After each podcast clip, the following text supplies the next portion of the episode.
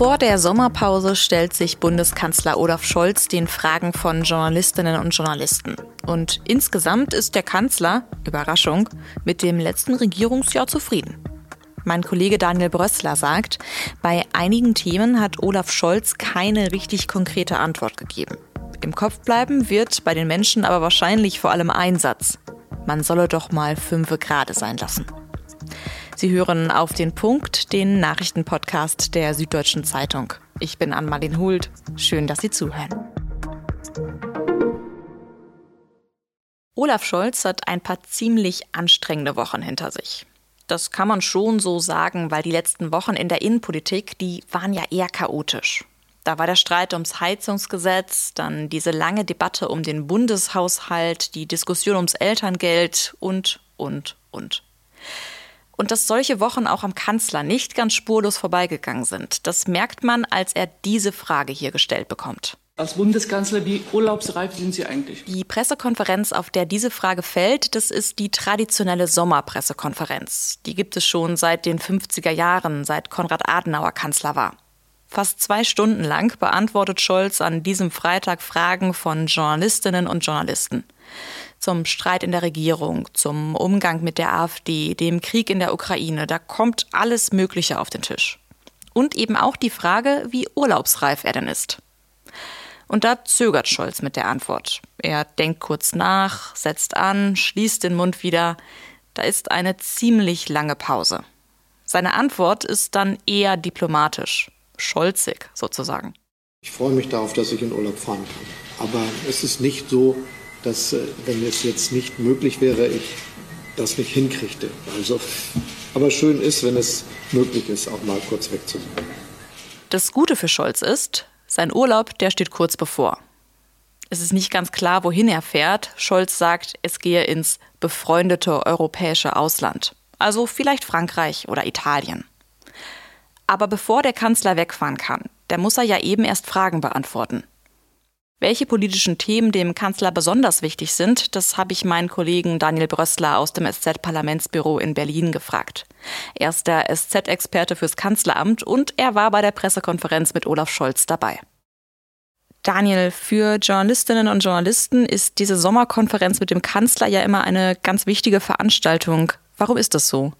Naja, weil er, ich würde mal sagen, anderthalb Stunden lang nicht weglaufen kann, sondern im Prinzip alle Fragen äh, gestellt werden können. Die Gelegenheit hat man ja sonst nicht, sonst gibt es meistens kurze Pressekonferenzen. Und da ist einfach mal Gelegenheit, ihn ausführlicher zu befragen und auch so einen Eindruck zu kriegen, naja, in, in welcher Stimmung geht er jetzt in die Ferien und was ist seine Bilanz? Ich glaube, das kann man so sagen, das ist immer so eine Bilanz, diese Pressekonferenz der bisherigen Regierungszeit oder des abgelaufenen Jahres. Welchen Eindruck hat der Kanzler heute so auf dich gemacht? Ich muss ganz ehrlich sagen, eigentlich wie immer. Also es gab eigentlich nichts Ungewöhnliches. Er hat nicht aufgeregt gewirkt. Er war schon konzentriert. Ich fand ihn jetzt nicht übermäßig gut gelaunt, wenn man sich so ein bisschen an die Sommerpressekonferenzen von Angela Merkel zurückerinnert. Die waren ja doch in den letzten Jahren immer auch irgendwie launig. Da merkte man so, sie ist in Ferienstimmung und äh, war locker. Den Eindruck hatte ich die meiste Zeit während dieser Pressekonferenz nicht, sondern er war sehr konzentriert. Man merkte, er hatte sich gut überlegt, was er für Botschaften rüberbringen will, gab dann hin und wieder auch mal einen Lacher. Aber das war jetzt keine total gelöste Atmosphäre, aber so ist die Zeit ja auch irgendwie nicht. Aber insgesamt hat sich Scholz ja schon zufrieden gezeigt mit seinem vergangenen Regierungsjahr. Ist ja eigentlich auch nicht so ganz überraschend, oder? Ich habe ihn eigentlich selten nicht zufrieden erlebt mit äh, äh, der eigenen Leistung, wobei er ja schon auch zugegeben hat, dass die Performance äh, der Regierung, also der Ampelkoalition, hätte besser sein können, dass man vielleicht gelegentlich Dinge hätte vorher ausdiskutieren müssen, bevor man sie dann auf öffentlicher Bühne austrägt. Das ist schon deutlich geworden. Allerdings hat er das auch versucht, so ein bisschen wegzunuscheln, dieses Problem. Dieser Streit in der Regierung war heute ja auch eins der großen Themen. Und da wurde Scholz ja auch immer wieder vorgeworfen, er als Regierungschef müsse da eigentlich die Minister viel besser auf Linie halten. Wie hat denn der Kanzler auf diesen Vorwurf reagiert? Äh, ja, eigentlich auch nicht überraschend. Der hatte ja letztens mal in einem Fernsehinterview gesagt, er sei nicht Joan Wayne, der einfach da reinspaziert oder auf den Tisch hauen kann und sagt, so wird's jetzt gemacht. Dabei ist er geblieben. Er ist dann gefragt worden, ja, welche Figur oder welcher Schauspieler er denn wäre. Da hat er gesagt, das könnte er beantworten, tut er aber nicht. Äh, solche Antworten kriegt man ja von ihm öfter, also da kann man jetzt nur rätseln. Im Prinzip, was er sagen will, das kann man ja bis zum gewissen Grad auch nachvollziehen, sagt er, das ist eine äh, Koalition aus drei sehr unterschiedlichen Parteien. Die kann kann ich gar nicht führen, indem ich da jetzt ständig Machtworte sprechen, sondern wir müssen Kompromisse finden. Das ist jetzt eigentlich sein Mantra, dass er sagt, wir brauchen Kompromissfähigkeit in der Gesellschaft, in der Politik ähm, und eben auch in der Regierung. Und da hat er jetzt versprochen, dass er glaube, oder er hat nicht versprochen, er hat gesagt, er glaube, dass man das jetzt verstanden hat in der Regierung, dass man ein bisschen anders agieren äh, muss.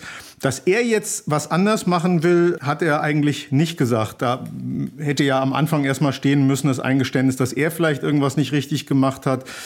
Das sieht er, glaube ich, eher nicht so, sondern er mahnt einfach von allen Seiten eine stärkere Kompromissfähigkeit an. Und er hat gesagt, man müsse doch auch mal fünfe gerade sein lassen. Also dahinter steckt so dieses Gefühl, alle sind so verbissen und wollen 100 Prozent ihrer Agenda durchbringen. Und ich bin eigentlich der Kompromissmensch und ich suche so eine Lösung, mit der alle leben können. Und das ist äh, ein bisschen so sein, sein Mantra. Mehrere Fragen hat Scholz ja auch zur AfD bekommen, die aktuellen Umfragen ja auch recht gut abschneidet.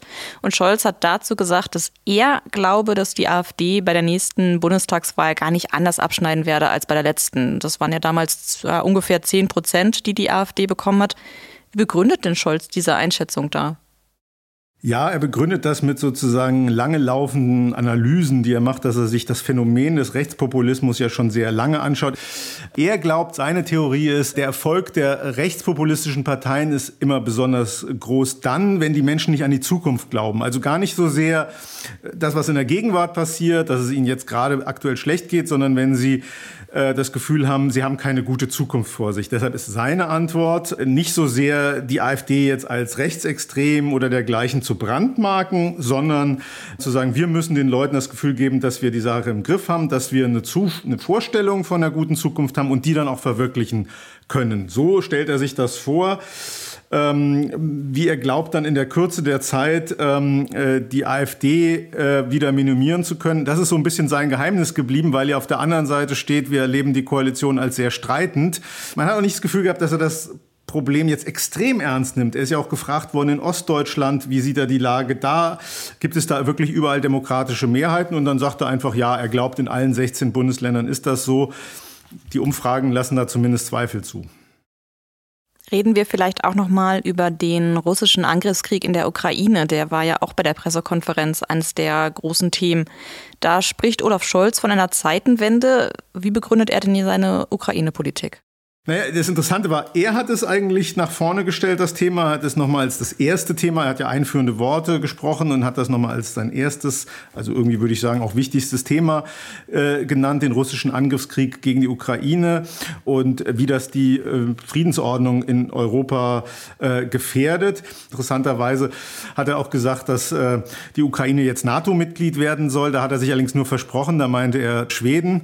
Äh, und er hat eigentlich jetzt seine äh, seine Politik nicht neu begründet, sondern da ist auch wieder bei ihm sehr viel Kontinuität. Also er sagt einfach, das, was wir machen für die Ukraine, das ist richtig. Er hat versprochen, dass äh, zwei Prozent der Wirtschaftskraft, äh, mindestens zwei Prozent der Wirtschaftskraft für Verteidigung ausgegeben werden. Das ist jetzt auch eben gerade in Vilnius beim NATO-Gipfel so beschlossen worden.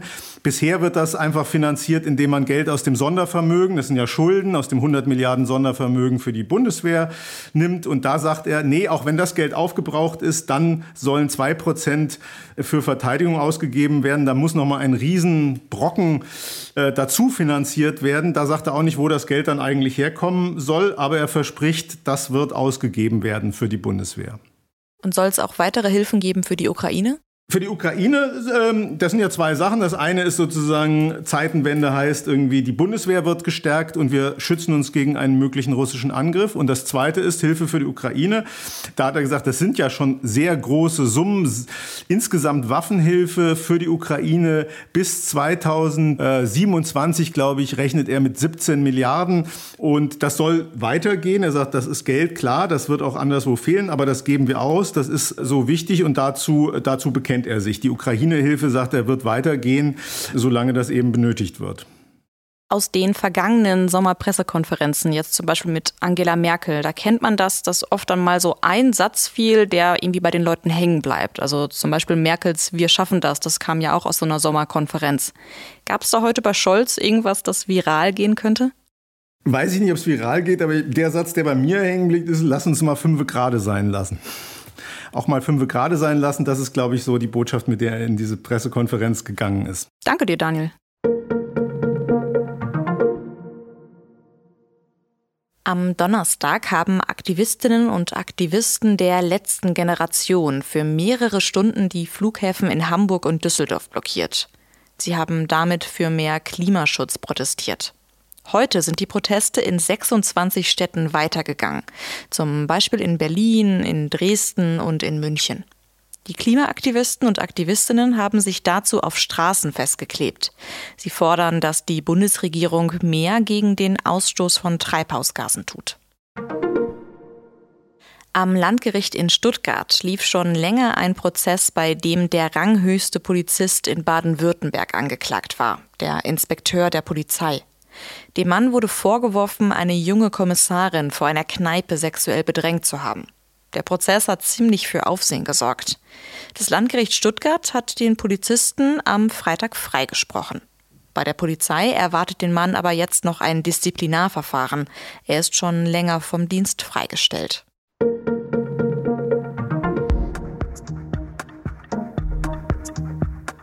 Wenn ich im Urlaub schöne Orte besichtige, dann habe ich ganz schnell so diesen einen Gedanken im Kopf, nämlich vielleicht ziehe ich ja einfach hierher.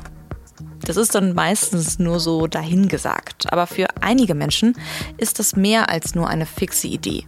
Wieso nicht einfach in den Süden ziehen? Mein Kollege Marc Beise hat das mal für Sie durchgerechnet. Und zwar am Beispiel einer ganz besonderen Sehnsuchtsregion, der Toskana. Da gibt es nämlich einige fast verlassene Dörfer, in denen es Häuser quasi zum Spottpreis gibt. Mehr dazu können Sie in der Süddeutschen Zeitung von Samstag lesen und natürlich auch in unserer Nachrichten-App. Ich verlinke Ihnen den Text auch in den Show Notes. Redaktionsschluss für Auf den Punkt war 16 Uhr. Produziert hat die Sendung Annika Binker. Ich sage vielen Dank fürs Zuhören und wünsche ein schönes Wochenende.